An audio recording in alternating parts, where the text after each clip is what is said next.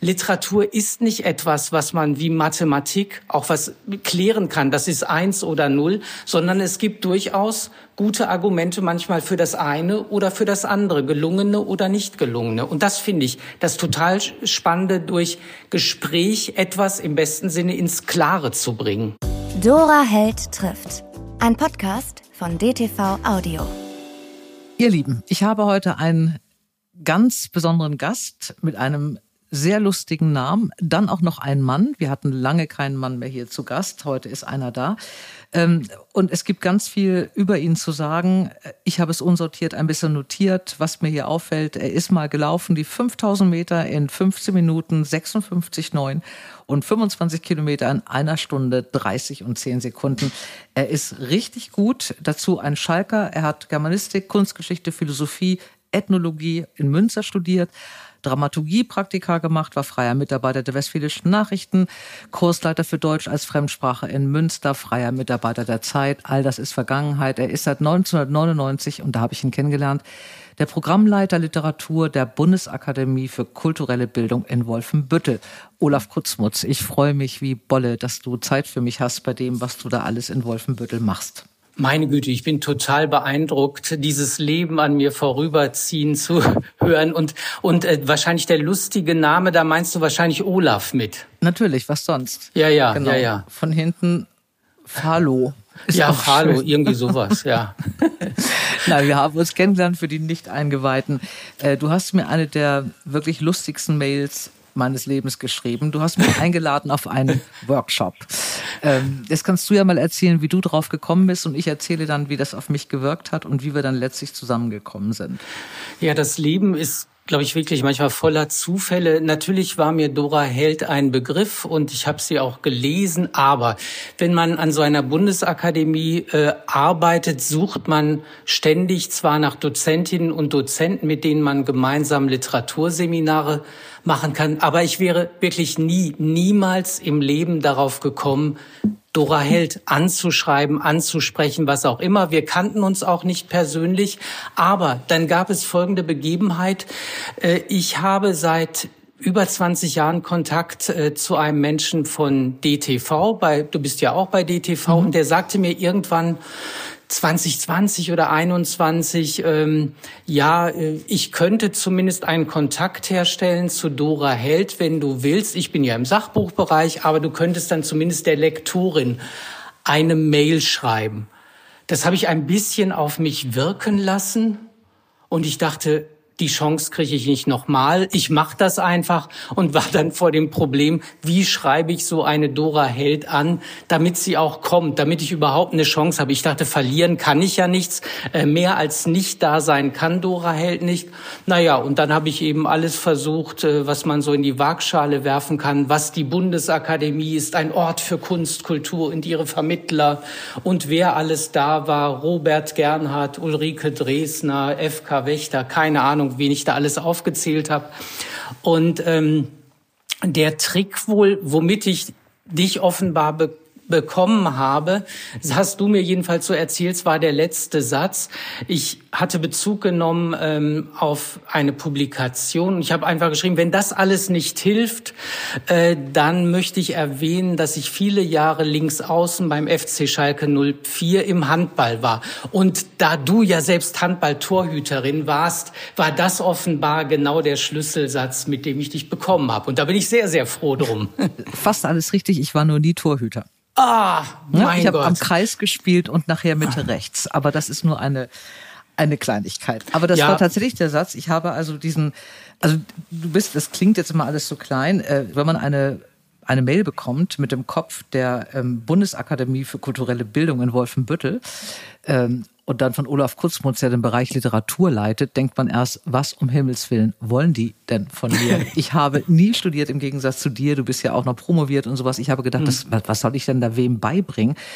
Aber es war dieser Satz mit dem Handball, dass ich dachte, wenn jemand sich solche Mühe gemacht hat, alles rauszufinden, was ich jemals getan habe, dann müssen wir zumindest mal reden.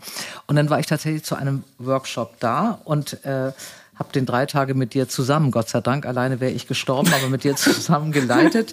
Du, du stapelst immer sehr tief. Und damals habe ich schon zu dir gesagt, wir müssen mal drüber reden in einem Podcast. Ähm, man sagt ja immer, Äh, schreiben kann man nicht lernen. Und ja. du beweist aber jetzt seit 99, dass man das doch in gewissen Zügen kann. Ähm, wie kriegen wir das hin, dass wir so leicht wie möglich, so, so simpel wie möglich jemandem erklären, oder ich, ich mach's mal so simpel, ich kann simpel. Ja. ich kann simpel. Ähm, es ist zum einen ein wunderschönes Gebäude in einem wunderschönen Ort, Wolfenbüttel nämlich, mhm. äh, in dem man in einem großen, sehr schönen Raum sitzt. Äh, bei dem Workshop, den ich mit dir gemacht habe, waren das 14 Teilnehmer, glaube ich, oder 12? Ja, ich glaube ja. Ja, ja, wir waren, glaube ich, 14 Leute und ja. wir beide. Ja. Äh, genau, und wir beide saßen am Kopf und es ist alles sehr liebevoll und charmant gemacht. Und man hat ein Thema. Das Workshop-Thema, was wir damals hatten, war, glaube ich, Familienroman. Und, ja, genau. Äh, ich hatte wirklich überhaupt keine Ahnung, wie sowas funktioniert. Und es gab aber ganz klare Regeln, die du sehr charmant, aber auch sehr streng eingehalten hast. Und die meisten waren auch Wiederholungstäterinnen. Ja. Also die meisten waren auch sogar Frauen. Es waren, glaube ich, zwei Männer dabei. Ähm, äh, erklär doch mal jetzt etwas ordentlicher, wie geht es an? Also du hast einen Kurs, du denkst dir ein Thema aus, fällt dir das Thema selber ein oder ähm, sind Leute dabei, ja. die gerne schreiben wollen und die sagen, ich würde so gerne einen Familienroman schreiben, ich weiß nicht wie, können Sie mir das mhm. beibringen? Also das? das? Das, mit dem Thema, das ist tatsächlich sehr unterschiedlich. Äh, manchmal denke ich mir die Themen selbst aus und manchmal eben jetzt ganz konkret in deinem Fall dachte ich, was kennzeichnet dich eben als Autorin. Und da kommt man relativ schnell auf so ein Stichwort wie Familienroman.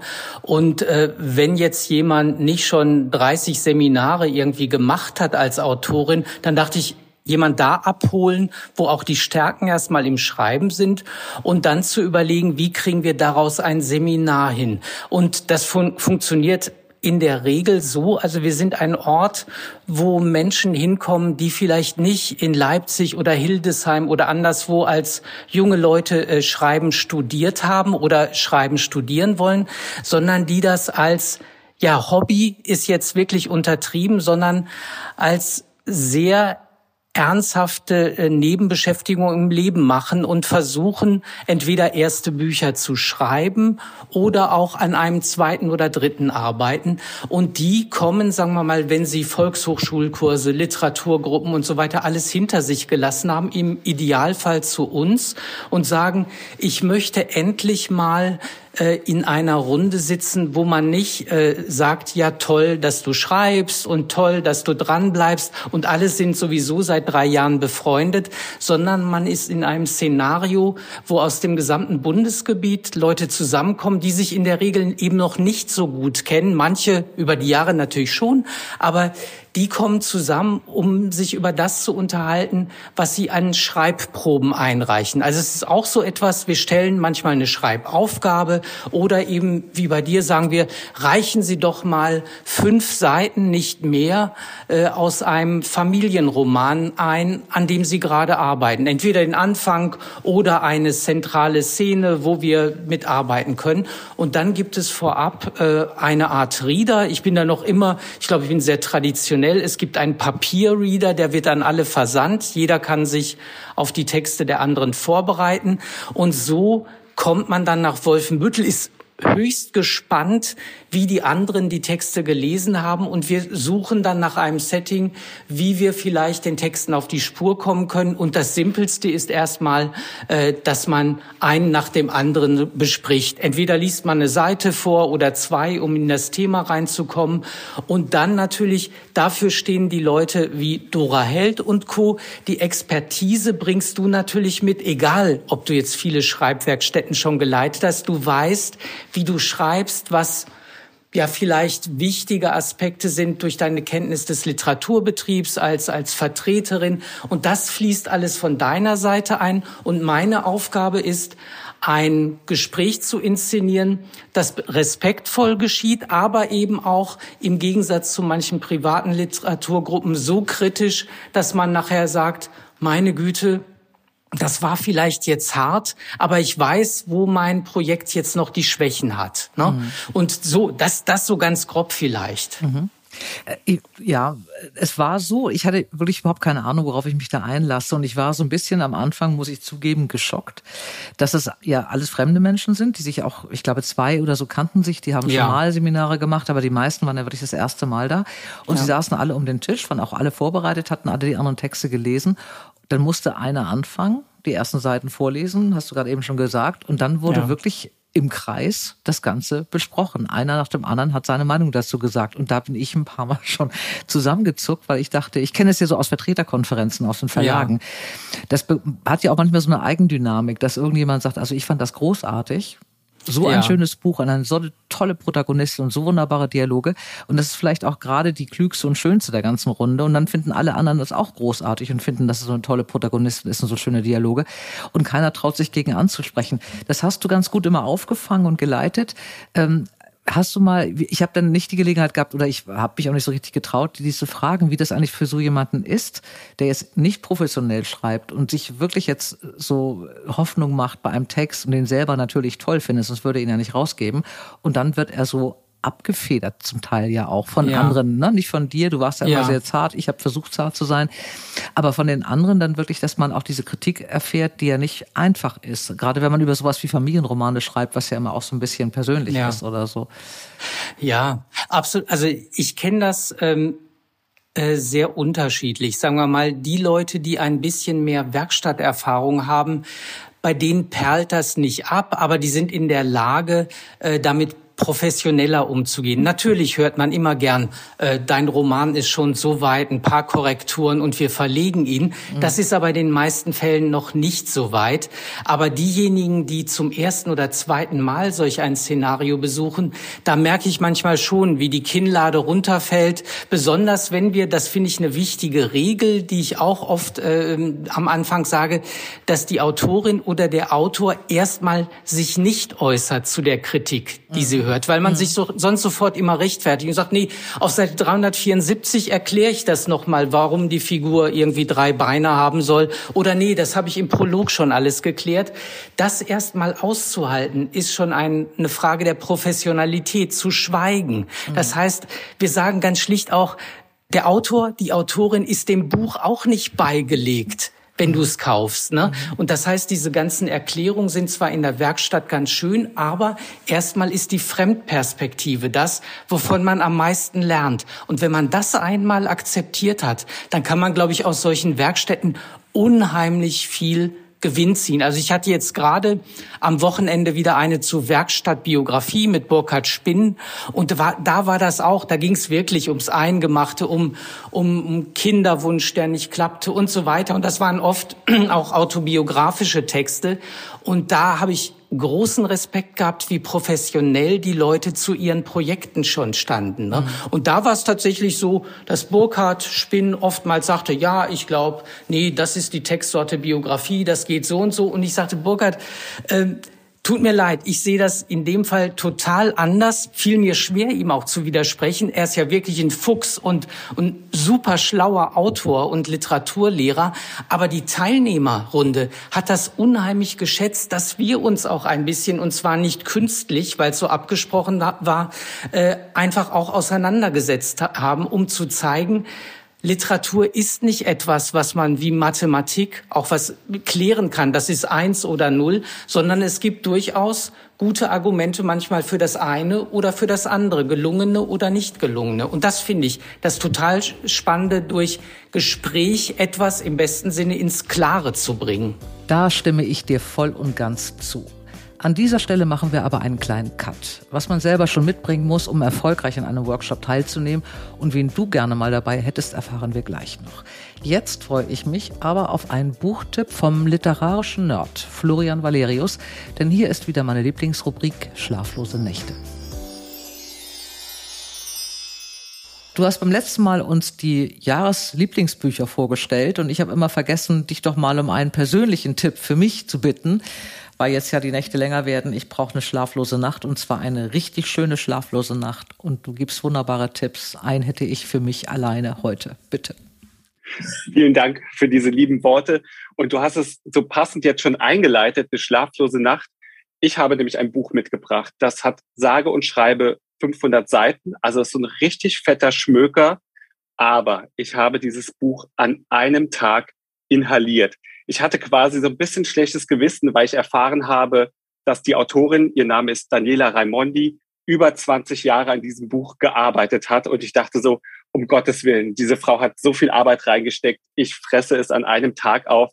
Aber es, es führte keinen Weg dran vorbei. Die Rede ist von An den Ufern von Stellata. Dieses Buch erzählt die Familiengeschichte der Familie Casadio aus der Lombardei über sieben Generationen hinweg. Von 1800 bis 1976 reist es dich einfach mit. Es geht von einem Familienmitglied zum nächsten. Es geht um Liebe, Verlust, Träume, Tränen, Politik, weil das Ganze natürlich eng verknüpft ist mit der europäischen Zeitgeschichte, die im Hintergrund abläuft.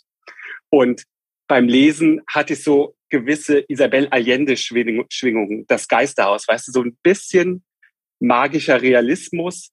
Und ähm, dieses Buch hat auch was mit mir gemacht, das nenne ich immer den John Irving-Effekt. John Irving hat ja immer so wunderbare Charaktere und wenn du dieses Buch zuschlägst, vermisst du jeden einzelnen von ihnen. Und so ging es mir auch mit der Familie Casadio. Als dieses Buch zu Ende war, habe ich einfach nur gedacht, ich möchte noch viel mehr Zeit mit euch verbringen und noch viel mehr von und über euch lesen. Deswegen absolute Leseempfehlung von mir an den Ufern von Stellata im Ulstein Verlag erschienen von Daniela Raimondi. Das klingt genau so, wie ich es möchte. Ich danke dir sehr. Ich mag sowas wahnsinnig gerne. 500, wie viele Seiten? Über 500 Seiten? Genauso um den Dreh rum, ja. Ich freue mich drauf. Lieber Florian, Grüße nach Trier und bis zum nächsten Mal. Ich komme wieder auf dich zurück. Bis bald. Bis bald. Jetzt geht's weiter mit Olaf Kutzmutz. Weißt du aus dem Kopf, wie viel ähm, Werkstattgespräche du hattest jetzt in diesem Jahr? In diesem Jahr war es, glaube ich, durch Corona äh, noch immer sehr eingeschränkt. Jetzt waren es vielleicht, ich würde mal sagen, sechs bis zehn. Hm. Ich kann dir nur die Gesamtzahl sagen. Da waren es irgendwie zwischen vier und 500. Mhm. Es sind irrsinnig viele. Ich habe noch mal ein bisschen gestöbert in den, in den Unterlagen, die du mir auch damals mitgegeben hast. Es sind ja ganz, ganz unterschiedliche Geschichten. Also eins hieß auf, sie mit Gefühl über große Gefühle schreiben. Äh, Werkstatt zu Liebe, Hass und Zwischentöne, das hat Rainer Moritz ähm, geleitet mit dir. Ja. Dann gibt es, gab es eins Tabu or Not Tabu, Werkstatt Satire, wo genau verläuft die Spaßgrenze mit Jesko Friedrich, Schreibwerkstatt Dialoge mit John von Düffel. Äh, du hast dann das letzte, was ich auch per Du mit Fantasiegeschichten erfinden in Wort und Bild mit Flix. Das heißt, du hast ja auch nicht nur irgendjemanden da sitzen ähm, neben dir, sondern Jesko Friedrich ist äh, Redakteur bei Extra 3. Also wenn sich mal ja. Satire auskennt, ist er das John von Düffel, großer Theaterautor, auch ein wunderbarer Autor sowieso. Flix ist im Moment bei allen im Gespräch. Ja. Die kommen auch alle zu dir. Ja, das ist ich muss Wir sagen, ja nicht alle Handball. Also nein, nein, nein, das ist also das. Dann wäre es ja leicht. nein, nein, es ist, muss ich ganz sagen, ähm, es ist schon ein großes Glück. Also ich ähm, möchte gar nicht eigentlich über die großen und bekannten Namen nur gehen, aber es hat sich mitunter so ergeben. Flix war, als er zu uns kam vor 14, 15 Jahren, durchaus noch ein unbekannter Autor und ein unbekannter Zeichner. Also die einige Experten wussten dann, ah, er hat so ein Buch gemacht, das hieß Held. Mhm. Er ist also wirklich im Laufe der letzten zehn Jahre total gewachsen und das hat mir unheimlich Spaß gemacht, auch das zu begleiten. Und er ist in den Betrieb reingewachsen. Das kann ich auch absolut nachvollziehen über diese Reihe von Leuten wie Robert Gernhardt, FK Wächter und mhm. dann sehr oft FW Bernstein, der bei mhm. uns unterrichtet hat. Und als FW Bernstein irgendwann sagte, Olaf, weißt du was? Ich bin in so einem Alter, dass meine Frau sagt, ich soll nicht mehr so viel Werkstätten machen, aber ich habe einen Tipp für dich. Der Flix, das ist ein wirklich guter, den kenne ich und so weiter und so fort. Und Fritz Bernstein hatte recht und so bin ich an Flix gekommen und er macht einen super Job und ich bin total froh, dass er so einen Erfolg im Moment hat, weil das auch ein, die Corona-Zeit und so weiter total schwierig war und die anderen naja, manchmal ist es eben, bei John von Düffel hat mich ein Buch interessiert, Hauveland, und wir haben eine Tagung gemacht und seitdem sind wir immer irgendwie in Kontakt. Und es gibt aber eben auch viele andere, äh, deren Namen eben nicht so prominent sind. Also auch äh, mein, mein lieber Kollege von DTV, Stefan Ulrich Meyer, das ist nicht jemand, äh, der nach außen hin so bekannt ist, aber in der Szene, im Verlagswesen. Und mit dem mache ich eben seit 20 Jahren sozusagen Basiskurse erzählen, wo es um grundsätzliches Handwerk geht wie äh, Perspektive, Figuren, Dramaturgie und das alles unter dem Motto, was für mich das Allerwichtigste am Schreiben lehren ist, die die Formel jenseits einer Regelpoetik erst lesen, dann schreiben. Mhm. Das heißt, wir lernen von dem, was uns die Literatur an Regeln in Anführungszeichen bereitstellt und haben uns zum Beispiel mit Stefan Mayer darauf verständigt, dass wir dafür Beispiele nehmen der aktuellen Gegenwartsliteratur. Das bedeutet Literatur der letzten 20, 30 Jahre. Mhm. Eben nicht das, was einen schon in der Schule gelangweilt hat und wo die Rezeption sofort klar ist, wenn man sagt, ah ja, Zauberberg, weiß ich, Thomas Mann und so weiter. Aber wenn ich jetzt einen ganz aktuellen Roman von sag ich mal, Markus Orts reingebe, ohne zu nennen, dass er von Orts ist, dann haben den die meisten noch nicht gelesen und die ersten zwei, drei Seiten sind dann eine totale Überraschung. Wie mhm. geht der mit Figuren um, mit Perspektive und so weiter. Das mhm. ist so das grobe Konzept. Mhm. Ähm, es sind, wie gesagt, ganz viele bekannte Autoren, Friedrich Arni, Andreas Eschbach, Sebastian Fitzek war auch schon mal bei dir. Ja. Du machst das ja sehr lange und äh, mich hat das ja mal umgetrieben, da haben wir auch bei, bei dir schon drüber gesprochen, kann man das lernen? Also was braucht man, wenn man jetzt sagt, so ich habe jetzt, keine Ahnung, ich war 25 Jahre jetzt irgendwas, Bürokauffrau, äh, Reiseverkehrsfrau, Krankenschwester und jetzt will ich endlich meinen, meinen ersten Roman schreiben. Jetzt geht man zu dir in eine Werkstatt. Glaubst du, dass also wenn man ein Talent hat und, und zu dir geht, dass man so das Handwerk und die Regeln und so ein paar ähm, Eckdaten kennt oder weiß oder lernt oder mit anderen auch bespricht, glaubst du, dass man es lernen kann? Ich bin mir sogar sehr sicher. Und äh, natürlich denkt man, ah, okay, er redet jetzt für seine Akademie, damit wieder Leute kommen. Nein, aber es geht um Folgendes. Ich glaube, es ist bei den meisten eine Frage nicht des Talents, sondern der Prioritäten. Ganz wenige Menschen sind bereit, sich vielleicht vier oder fünf Tage in der Woche neben ihren Beruf abends hinzusetzen und einfach zu schreiben und zu versuchen, ein Projekt voranzutreiben und vielleicht das nachzuarbeiten, was Sie in irgendeinem Seminar gehört haben. Zum Beispiel gehst du dann in so einen Perspektivekurs und hörst erstmals davon, dass es vielleicht eine auktoriale Perspektive gibt, einen allwissenden Erzähler und dann eben so Figurenperspektiven irgendwie. Und dann denkst du, um, Gottes Willen, erstmal, auch wenn wir sehr einfach mit Vokabular arbeiten, dann hast du vielleicht ein halbes Jahr erstmal zu tun, die nächsten Romane, die du liest, daraufhin anzusehen, wie funktioniert das da jetzt? Kriege ich mhm. selbst raus, was da für Perspektiven am Werk sind und was bedeutet das im besten Fall für mein eigenes Schreiben? Das heißt, es ist, wir haben ja vorhin über Handball geredet, es ist vor allem eine Frage des Trainings. Und das andere, was hinzukommt, ich will nicht sagen, dass Talent nicht auch eine Rolle spielt, mhm. aber ich würde sagen, Talent sind die zehn Prozent, die auch noch ganz schön sind. Und das andere, ob du jetzt einen Bestseller oder nicht machst und so weiter, das ist auch sehr viel Glück, Themen, Konjunktur und so weiter und so fort. Mhm. Ist es ja schon mal passiert, dass jemand äh, kam, Menschen sind ja auch unterschiedlich, und äh, dass jemand kam, das ist ja heute bei dem, bei dem, oder ich fange mal andersrum an. Es gibt ja äh, diese, diese neue Flut der Self-Publisher. Also früher war man auf einen Verlag angewiesen, man musste ja. verlegt werden, man musste einen Verlag finden oder eine Agentur finden. Heute kann man ja auch äh, Self-Publishing machen und damit auch durchaus erfolgreich sein. Äh, Absolut. Äh, das hat aber auch zur Folge, das habe ich so, ist mir so aufgefallen, dass die Hemmschwelle auch relativ niedrig wird wer schreiben kann ja. und wer nicht. Hast du das schon mal gehabt, dass du äh, Mitglieder hattest oder Teilnehmer hattest in diesen Workshops, bei denen du wirklich dachtest, oh Gott, da wird nie was. Das wird nie ja. funktionieren. Die soll Salzteig ja. machen oder sonst was oder der, aber das wird nie funktionieren.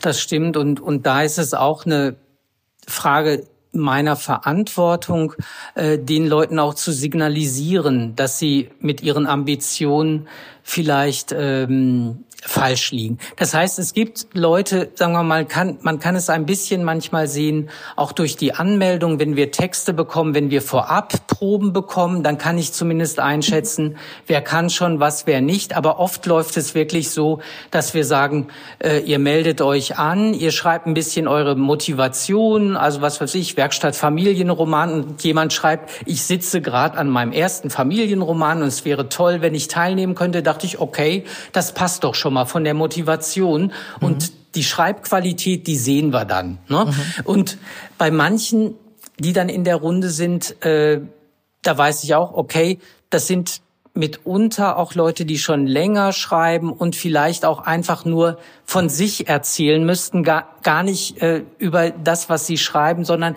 die sagen einfach, ich bin schon Autorin und Autor und wollte einfach mal ein Publikum haben, dem ich das nochmal äh, lang und breit erzählen kann, wo man aber merkt, jegliche Anregung, Schreibanregung trifft auf taube Ohren. Das, das mhm. gibt es tatsächlich, kommt aber nicht zu, zum Glück wirklich nicht so häufig vor. Und manchmal weiß ich das auch. Es gibt ganz wenige, wo ich sage, okay, äh, ich weiß, der oder die ist unbelehrbar, aber sie kommt so furchtbar gern nach Wolfenbüttel und dann sage ich, okay, ich lade sie trotzdem ein, wenn sie sich bewirbt. Ne? Aber das sind wirklich die Ausnahmen. Ich bin natürlich sehr interessiert an Menschen, äh, die gerade aktuell an einem Projekt arbeiten und dann sagen, äh, wow, mit Dora Held über Familienroman reden, besser geht's doch gar nicht. Das einfach gespiegelt zu bekommen und das auch noch gespiegelt durch die Literaturbetriebserfahrung Erfahrung wunderbar. Oder eben ganz anderes Beispiel, was wir jetzt im Dezember machen. Markus Orts, der begleitet mich auch seit 2007. Den finde ich auch total klasse, weil er so schräge Ideen haben. Und wir werden im Dezember ein Seminar machen, das heißt Schattenschreiben. Und das soll zur Regel haben, dass wir auf den Sehsinn verzichten. Du kannst dir ja vorstellen, wenn du sagst, Schreiben bedeutet meistens äh, erstmal in die Gegend zu gucken und aufzuschreiben, was man sieht. Und Markus Orts hat mal einen Roman geschrieben, Picknick im Dunkeln, der halt äh, total im Dunkeln eben spielt, wie der Titel so sagt. Thomas von Aquin und Stan Laurel treffen da aufeinander, auch völlig wahnsinniges mhm. Zeug. Und wir haben dann irgendwann gesagt, Markus, komm, okay, wir machen das mit als Schreibwerkstattkonzept und darauf bin ich total gespannt, jetzt im Dezember mit den Leuten sowas zu versuchen, den Hörsinn, das Tasten, das Fühlen und so weiter zu aktivieren, was das fürs Schreiben bedeutet. Mhm. Ich habe es einmal so aus eigener Erfahrung mit äh, erlebt. Was ich da ganz spannend fand, war, dass es ja auch sehr große Unterschiede gibt und also innerhalb dieser Teilnehmer. Manche haben ja. schon was geschrieben, manche haben, ah, es hat jemand im Verlag gearbeitet, es gab auch jemand, der äh, am Literaturinstitut in Leipzig studiert hat, ja. glaube ich im vierten oder fünften Semester, was man auch den Texten dann auch relativ an, schnell anmerkt, denn mhm. dass jemand sich professionell schon damit äh, befasst hat. Es gab aber auch einige, die waren schon, glaube ich, acht oder neun Mal da. Ja. Ähm, es ist ja sehr unterschiedlich, wie die miteinander umgehen und es gibt ja dann irgendwie auch so eine Gruppendynamik, die dann entsteht. Und es hat auch ein bisschen was von, das meine ich jetzt gar nicht böse, aber auch ein bisschen was von Stuhlkreis. Ja, also natürlich. Also, gerade wenn man dann anfängt, so über Familienromane zu schreiben, äh, du erfährst natürlich, und dann kommt auch nochmal dazu, ich glaube, du hast 80 Prozent Frauenanteil. Kommt ja, sagen wir mal, äh, ich, ich würde sagen, so zwei Drittel auf jeden Fall, mhm. manchmal mehr, manchmal weniger. Das war bei manchmal Science-Fiction-Themen Ganz klischeehaft ist die äh, Quote von Männern ein bisschen größer, aber auch das hat sich nivelliert im Laufe mhm. der ne letzten Jahre tatsächlich. Ja, also zwei Drittel bis 75 Prozent Frauen und das ist jetzt kein Klischee, sondern ich kann sagen, weil ich auch eine Frau bin, Frauen reden ja grundsätzlich mehr über persönliche Dinge mit mhm. Fremden, als Männer das mhm. machen würden. Ähm, also ich war schon, man ist dann schon überrascht, wie viel da auch an biografischen Geschichten kommt und persönlichen Sachen kommt. Gibt es mhm. da für dich äh, nicht irgendwann auch mal so einen Moment, wo du denkst, ach Gott, das will ich alles überhaupt nicht wissen? Mm, das ist ganz das? schwierig. Das hängt tatsächlich davon ab, äh, ob es Thema einer Werkstatt ist oder eben nicht. Also mhm. mich interessiert sonst nicht, wenn wir jetzt, was weiß ich, über Kriminalliteratur reden, äh, was die einzelnen biografischen Feinheiten bei den Leuten sind, sondern da interessieren mich, wie funktioniert äh, die Spannungskurve in, in der Erzählung, im Roman und so weiter und so fort und nicht, ob der Großvater mal irgendwie Hilfs-Sheriff irgendwo war. Aber Jetzt ganz aktuell Werkstattbiografie mit Burkhard Spinn oder auch eine ähnlich gelagerte damals mit Ijoma Mangold, wo es auch um autobiografisches Schreiben ging. Da interessiert mich natürlich schon. Was nimmt jemand aus seinem Leben als Material und macht daraus einen literarischen Text. Also wie kriegt jemand eine Distanzierung hin zu dem eigenen Erlebten oder eben auch nicht? Und da ging es mir manchmal schon so, auch am Wochenende, dass ich, als ich den Rieder gelesen hatte und sah dann die Menschen vor mir, da dachte ich mal, oh bitte, bitte lass diese Figur nicht autobiografisch sein, weil es mhm. so eine schlimme Geschichte war, die da stand. Dann war es aber doch so. Und die Autorin ist aber sehr, sehr professionell damit umgegangen und sie wusste, was sie da tut, wenn sie eine Geschichte von sich erzählt, mit unter anderem Namen und so weiter und so fort. Aber das war genau ihre Schreibintention. Sie wollte eine traumatische Erfahrung in ihrem Leben äh, durchaus so erzählen, dass daraus ein Roman wird. Und das Konzept, was sie entwickelt hat, war durchaus tragfähig. Aber man musste eben gucken, wie aus dem Erlebten das wird, was Manfred Schneider mal genannt hat bei autobiografischen Texten, die erkaltete Herzensschrift. Mhm. Also Herzensschrift schön und gut, aber manche Projekte brauchen eben zwei, drei, vier Jahre, bis du sie überhaupt in Angriff nehmen kannst, dass sie dir nicht mehr zu nah sind. Ne? Mhm. Du hast ja nun viele Menschen äh, oder bei, bei vielen versucht, ihnen das Schreiben beizubringen oder ihnen äh, sie zu begleiten bei, beim eigenen Schreiben.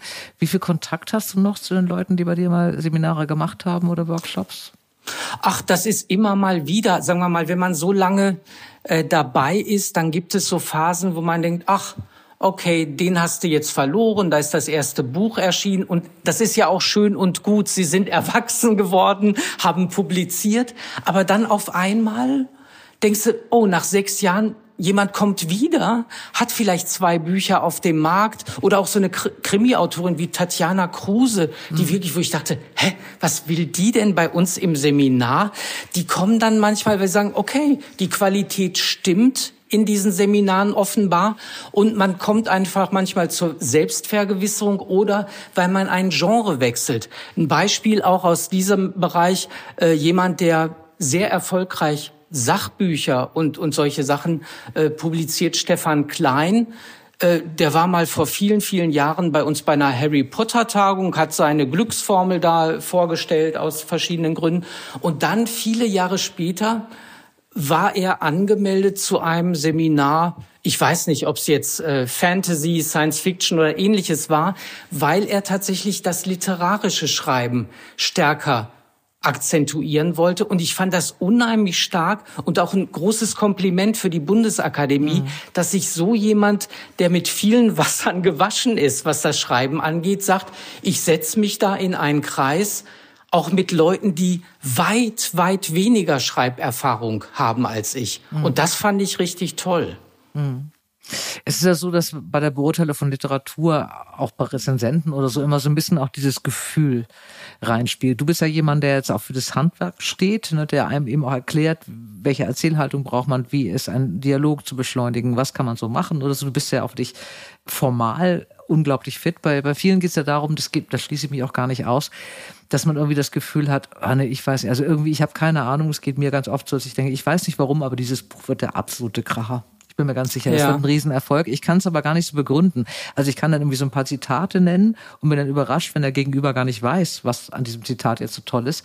Ja. Ähm, Hast du bei, bei diesen ganzen Erfahrungen, die du gemacht hast, auch gerade bei den Dozenten und bei diesen Mengen an Autoren, die da in Wolfenbüttel durchrauschen, so Jahr für Jahr, gibt es da ähm, jemanden, bei dem du nicht verstanden hast, warum der Erfolg ausgeblieben ist oder sich eingestellt hat, also je nachdem, den du anders eingeschätzt hast? Also jemand, der bei dir mal drin war, wo du sagst, super und es hat nicht funktioniert oder auch wird gar nichts und es hat funktioniert. Hast du dich mal so ja. richtig verhoben?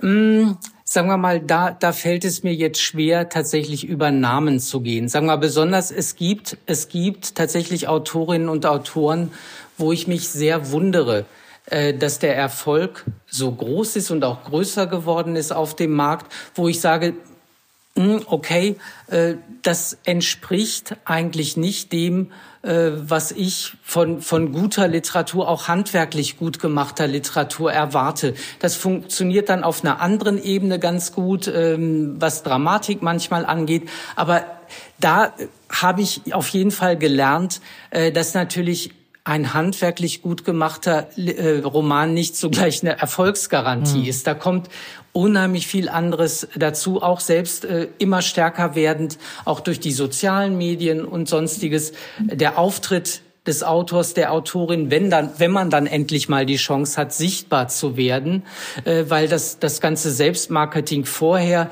ist schon ein sehr sehr mühsamer Prozess, wenn man mit Self-Publishing anfängt und dann den ganzen Weg machen muss. Also wenn man so das erste Buch hat, dann wird alles ein bisschen, glaube ich, schon einfacher. Also insofern äh, ist es eher manchmal ein, ein Wundern aus der Distanz äh, bei, bei bestimmten Erfolgen und so, naja, bei bestimmten Werkstatttexten dachte ich auch manchmal, auch schade eigentlich, dass daraus jetzt dass da kein Verlag angebissen hat und bei manchen anderen Sachen, zum Beispiel ein, ein, eine Autorin, ich glaube, die ist auch bei DTV, Marlies Färber, mhm, ja. die hat angefangen, irgendwie, sie war mal in so einer Netzwerkstatt ganz frisch, also zu Max Frisch haben wir was gemacht, so, da war ich nur Dozent und wir haben uns über ein halbes Jahr äh, autobiografische Sachen um die Ohren gehauen und irgendwann kam sie auf, auf so ein Projekt, äh, das sie in einer anderen Runde mal vorgestellt hat, in so einem Agenturkurs, glaube ich. Und das hieß dann irgendwie 0070 Agent im Altenheim. Mhm. Und ich dachte, das ist ja großartig. Sie wollte wirklich dieses James Bond Prinzip übertragen auf einen Agenten, der im Altenheim unterwegs ist. Und ich fand diesen Titel so großartig, 0070. Und hörte dann von ihr so im Nachgang, ähm, ich darf ja DTV auch mal nennen, die wollten ihr den Titel ausreden. Das sollte dann Operation Eaglehurst heißen. Und ich dachte, hä? Sagte ich, Marlies, lass dir, wenn dir etwas wichtig ist, kämpfe um diesen Titel.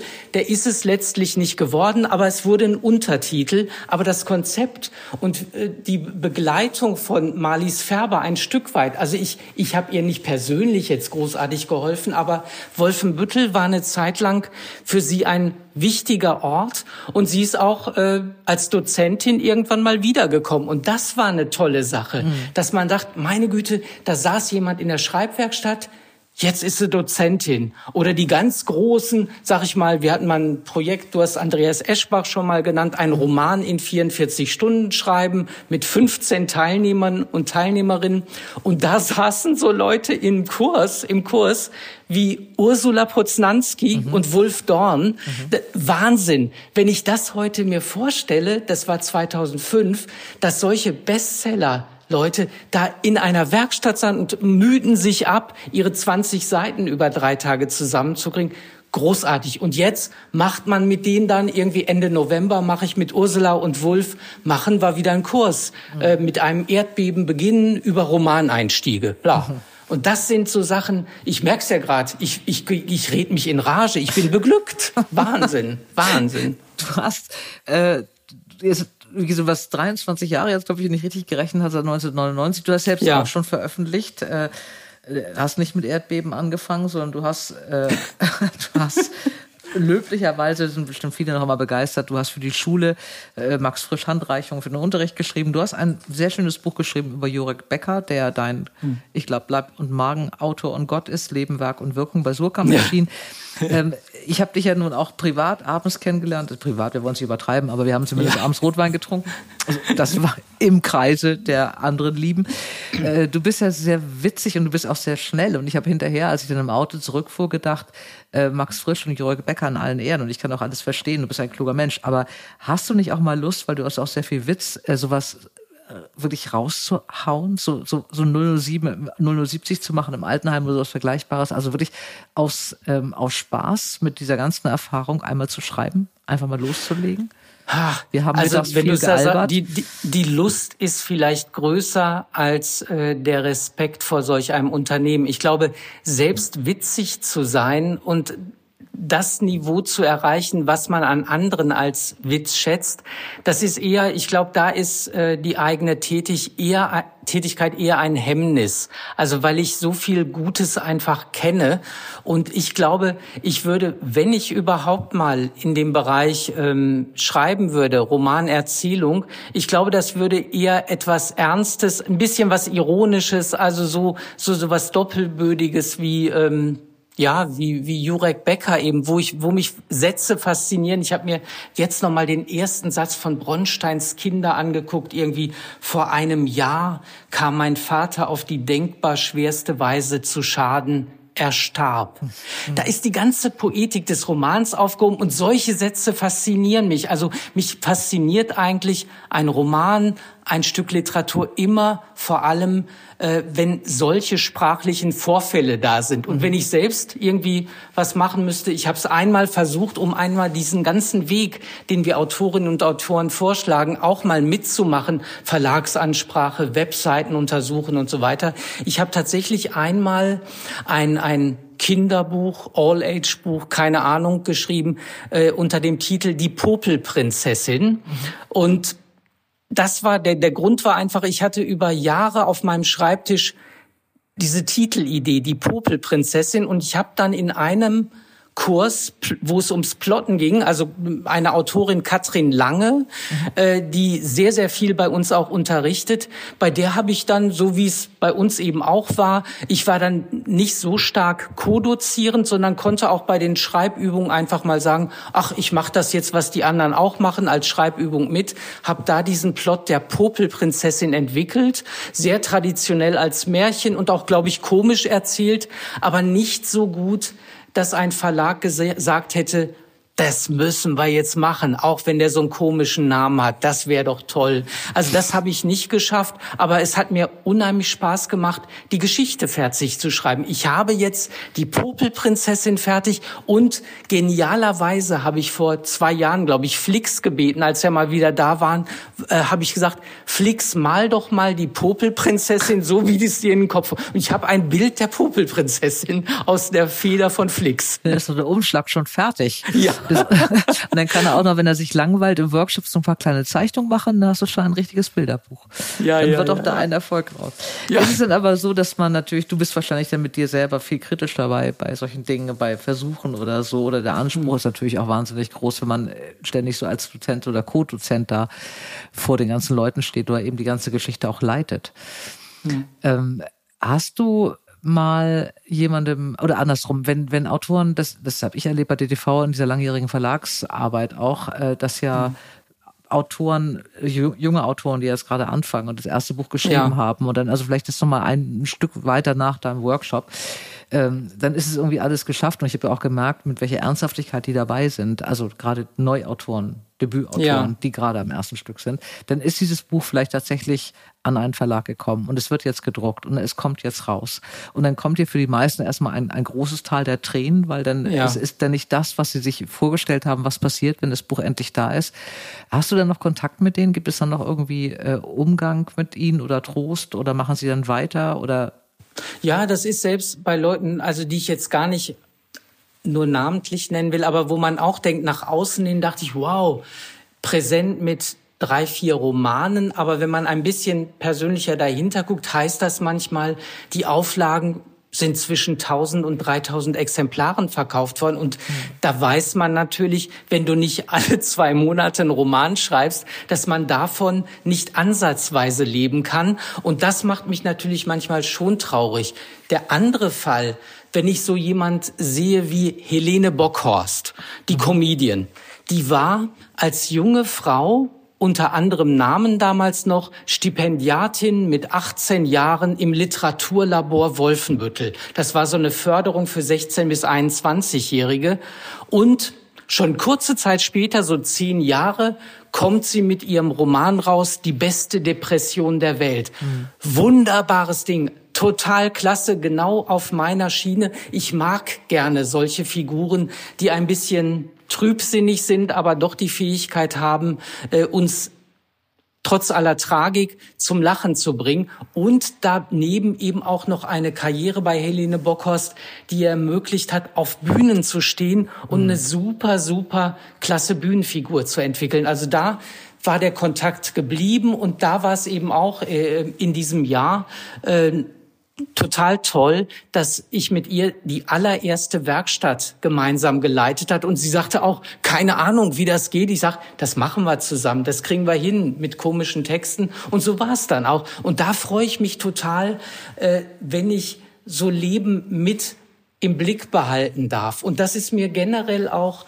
bei der Bundesakademie wichtig, dass es eben nicht immer neue Konstellationen sind, in denen ich arbeiten muss, sondern ich kenne in jeder Werkstatt, sag ich mal, drei, vier Leute, manchmal auch zehn. Das ist ganz unterschiedlich. Und das ist mir total wichtig, weil mir die Menschen wichtig sind, die diese Kunst machen und die sich die Mühe machen, nach Wolfenbüttel zu kommen, dafür zu bezahlen und hellwach zu sein. Mhm. Und das ist das, was mich, glaube ich, fasziniert und was mich auch über die über 20 Jahre am Ball hält. Ja, und auch immer wieder, ähm, du bist ja immer hoch motiviert bei jedem ähm, Workshop, den du machst, obwohl die Themen sich ja auch manchmal ähneln dann. Ne? Ja, ja, man ja. kann ja auch nicht mal was Neues erfinden. Was raten wir denn jetzt jemandem, der uns jetzt hier zuhört, der schon jetzt seit zwölf Jahren überlegt hat oder auch seit zwei Jahren überlegt hat, endlich mal anzufangen zu schreiben und der jetzt nicht sofort nach Wolfenbüttel aufbrechen kann? Äh, wie was, was rätst du jemandem, der wirklich jetzt, hast du so Leute, die jetzt zu dir kommen, die sich anmelden und sagen, so, ich habe das erste Mal jetzt hier fünf zusammenhängende Seiten geschrieben und ich habe überhaupt keine mhm. Ahnung, wie ich das mache und was soll ich tun? Ja, es, es gibt verschiedene Tipps und nicht jeder Tipp funktioniert für jeden gleich. Aber es hilft manchmal, äh, wenn man ganz schlicht erstmal ein grundlegendes Schreiblehrbuch liest. Was weiß ich, ich, ich empfehle immer total gerne äh, ein Buch von Otto Kruse, das hieß früher Kunst und Technik des Erzählens, also sehr ähm, noch äh, antiquiert hört sich das an, aber das geht eben sehr basal ran, was Figuren, Perspektive und Co. angeht, kann man, glaube ich, wirklich selbst im Selbststudium eine Menge lernen. Mhm. Das heißt heute Storytelling. Mhm. ist genau dasselbe Buch, heißt aber ein bisschen moderner. Also sowas zum Beispiel. Oder wer dieses Prinzip begreifen will, was heißt das eigentlich? Erst lesen, dann schreiben.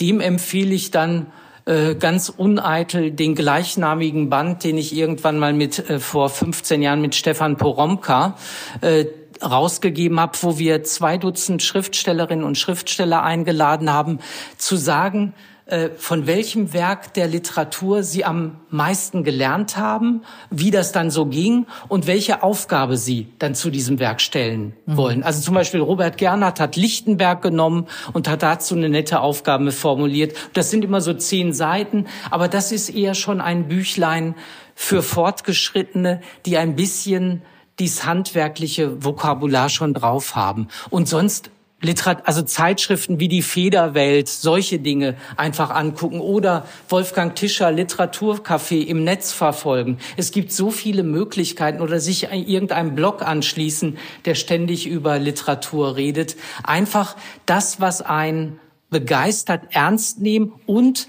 sich dafür Zeit nehmen. Das ist das alles Entscheidende, sich die Zeit nehmen und nicht so zu tun, als ob man Autor oder Autorin wäre, nur weil man es für sich beschlossen hat. Das ist Arbeit, das ist mhm. Training. Man muss mhm. Zeit dafür aufwenden, wie für eine Beziehung. Ha.